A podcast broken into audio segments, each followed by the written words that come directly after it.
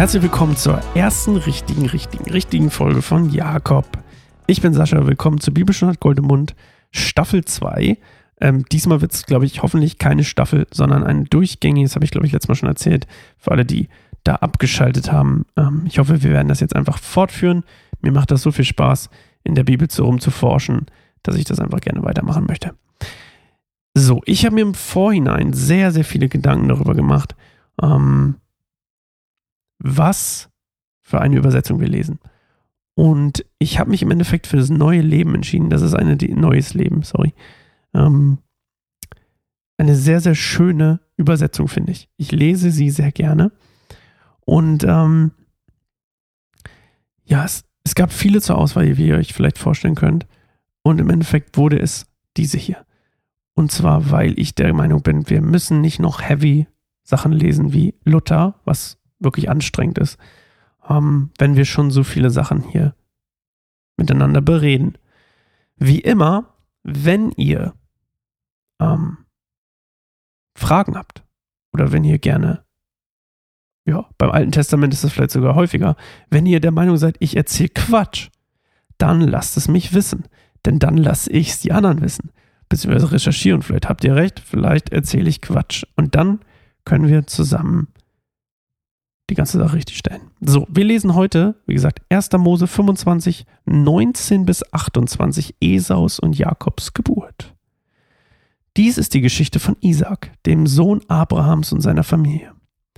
Als Isaac 40 Jahre alt war, heiratete er Rebekka, die Tochter des Aramäers Betuel aus dem oberen Mesopotamien. Sie war die Schwester von Laban.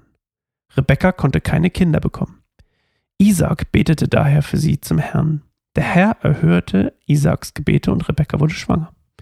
Die beiden Kinder an ihrem Leib stießen sich jedoch und sie seufzte, warum muss mir so etwas passieren? Sie befragte deshalb den Herrn. Der Herr antwortete ihr, zwei Völker sind in deinem Bauch und zwei Nationen werden aus deinem Inneren, werden sich aus deinem Inneren trennen. Das eine Volk wird stärker sein als das andere und der Große wird dem Kleinen dienen. Und als die Zeit da war, brachte Rebekka Zwillinge zur Welt. Der erste war am ganzen Körper mit rötlichem Haar bedeckt, deshalb nannte sie ihn Esau. Dann kam sein Bruder zur Welt. Er hielt mit der Hand die Ferse von Esau umklammert, deshalb nannten sie ihn Jakob. Isaac war, dabei, war bei der Geburt 60 Jahre alt. Die Jungen wuchsen heran, Esau wurde ein Jäger, der gerne über die Felder streifte, Jakob hingegen blieb lieber bei den Zelten. Isaac liebte Esau besonders, weil er gerne gebratenes Wild aß. Rebekka bevorzugte Jakob. Und jetzt sind wir eigentlich auch schon total im Setting. Also, nochmal ganz kurz vorweg, wo wir herkommen, ja? Letztes Mal habe ich es ein bisschen historisch erklärt oder ein bisschen so mehr so allgemein. Also, Abraham ist tot, die Segnung Gottes quasi der Verheißung, also der Samen, der das Volk bilden wird, ähm, geht auf Isaac über.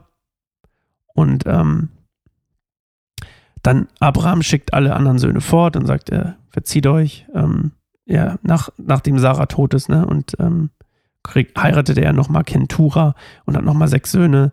Und äh, ihr wisst schon Bescheid, hoffentlich. Und äh, wenn nicht, dann lest es euch unbedingt mal durch, das, wo wir herkommen. Und Abraham liebt die auch alle, aber sein wirklicher, sein wirkliches Interesse liegt daran, dass quasi der Samen auf Isaac übergeht und Isaac jetzt quasi hat seine eigenen Kinder jetzt mit Rebekka. Die kann aber keine Kinder kriegen und deswegen betet er und sie wird schwanger mit Zwillingen und dann streiten die sich innen drin und dann sagt Gott zu Rebecca beim Gebet, hey, die werden sich auch außerhalb streiten. geile, ähm, geile Verheißung, oder? Hey, deine Kinder zoffen sich schon innen drin, aber draußen, du, da wird es erst richtig krass. So, und dann sind wir schon im Setting, also, ne? wir, wir haben das gelesen was übrigens witzig ist, tatsächlich kämpfen die Israeliten, also Jakobs Nachfahren, äh Quatsch, die Nachkommen Jakobs, mit den, später ganz oft mit den Edomitern. Und das sind die Nachkommen Esaus. Die kämpfen immer wieder gegeneinander. Und ähm, dieser Segen hier, der geht jetzt also über auf, ähm, Gott sagt es ja, auf den Jüngeren, was ja quasi nicht Sinn der Sache ist. Ne? Die natürliche Ordnung ist, der Älteste ist auch der, der das Erstgeburtrecht, Erstgeburtsrecht quasi hat. Und ähm, hier sagt Gott quasi in einer, ich weiß nicht, ich wollte gerade sagen, man nennt man das Verheißung, aber ja, so eine Prophetie vielleicht. Ne, das, nee, eigentlich ist eine Verheißung. Ähm, dass der Jüngere, der Ältere dem Jüngeren dienen wird und dass er auch das größere Volk hervorbringen wird. Und ähm, er sagt, das eine Volk wird stärker sein als das andere und der Große wird dem Kleinen dienen. Der Große wird dem Kleinen dienen. Also Gott setzt hier die natürliche kulturelle Ordnung außer Kraft und das sagt der Rebecca. Ganz wichtig, er sagt das Rebecca. Und dann lesen wir später, dass Esau der Liebling von Isaak war und, der, und Jakob der Liebling von Rebecca.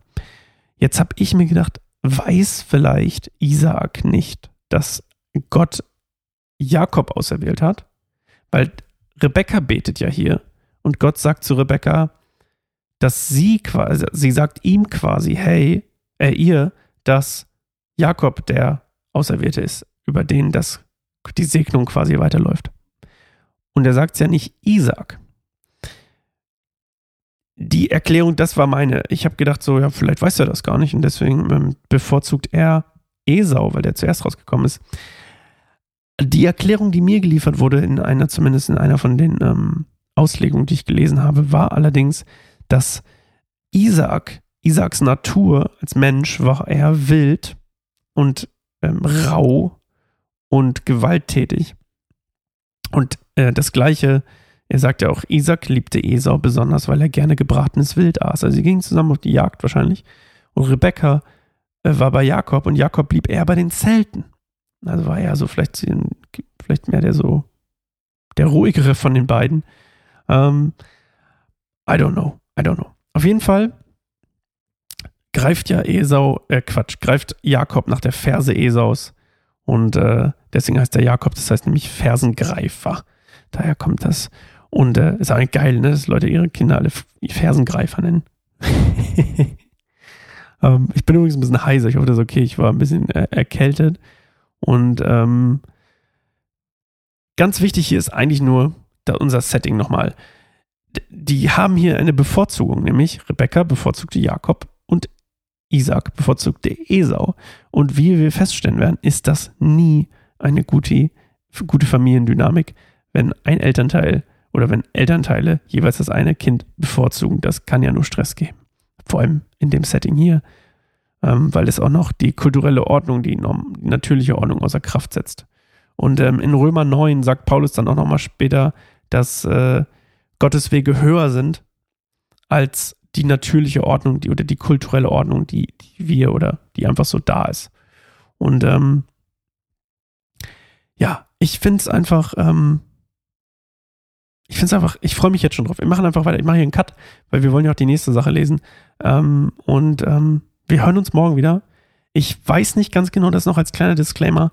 Es könnte sein, dass die Episoden einen Ticken länger werden als die letzten, weil einfach mehr Stoff ist. Aber ich probiere es kurz zu halten. Acht Minuten ist ja noch im Rahmen. Okay. Gehabt euch wohl, bis morgen. Tschüss.